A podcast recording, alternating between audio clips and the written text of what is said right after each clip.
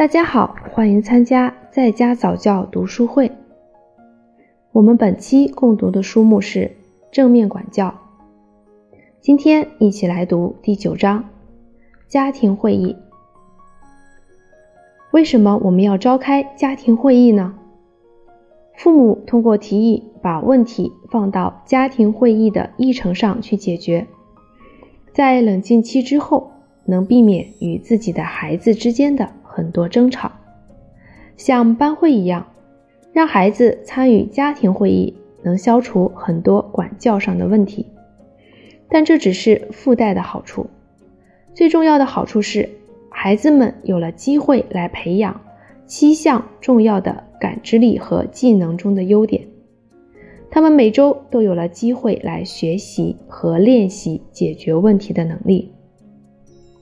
而且，大多数的家庭都发现，这种每周一次的练习在平时也在起着作用。家庭会议还是加强家人之间的合作和亲密感的好办法。它提供了强化家庭的价值观和家庭传统的机会。当然，家庭会议的成功取决于前面几章中解释过的大人们的技巧和态度。家庭会议与班会有哪些不同呢？第一，家庭会议应该每周一次，而不是每天一次。第二，决定应该在全体一致同意的基础上来做出。第三。家庭会议应该包括对下周活动的讨论。第四，家庭会议结束前的最后一项，应该用来计划下周的家庭娱乐活动。第五，家庭会议应该以一个全家人参与的活动来结束。第六，围着一张桌子来做，有助于专心的解决问题。家庭会议的几个构建。有主席、秘书、致谢、感激、议程、解决问题和计划家庭活动。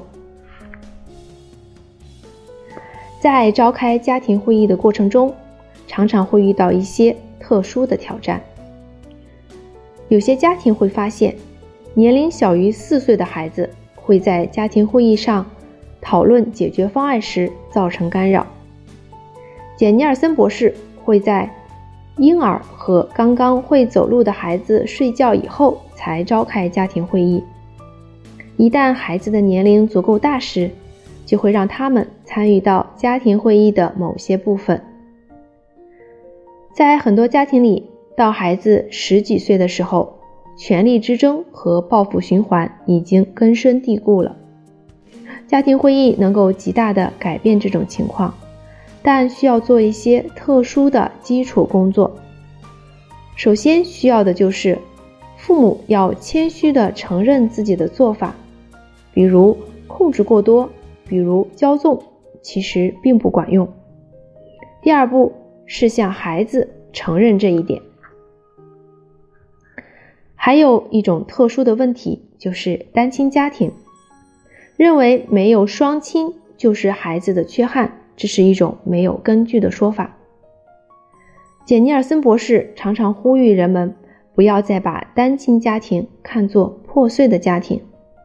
单亲家庭并不是破碎的家庭，只是不同的家庭。家庭会议在单亲家庭中也同样有效。对于很多家庭来说，每周一次的家庭会议是一个传统。提供给孩子们的是幸福感、自信感、自我价值感和归属感。家庭家庭会议还能够提供家庭娱乐、相互尊重、解决问题的体验和幸福的回忆。我们可以讨论家庭格言，可以来书写感激纸，可以制作家庭娱乐表。也可以共同商讨家庭的晚餐计划。如果家长真正理解了家庭会议的价值，这将会成为他们最有价值的管教工具。今天的内容就是这些，谢谢大家的聆听，我们。下次见。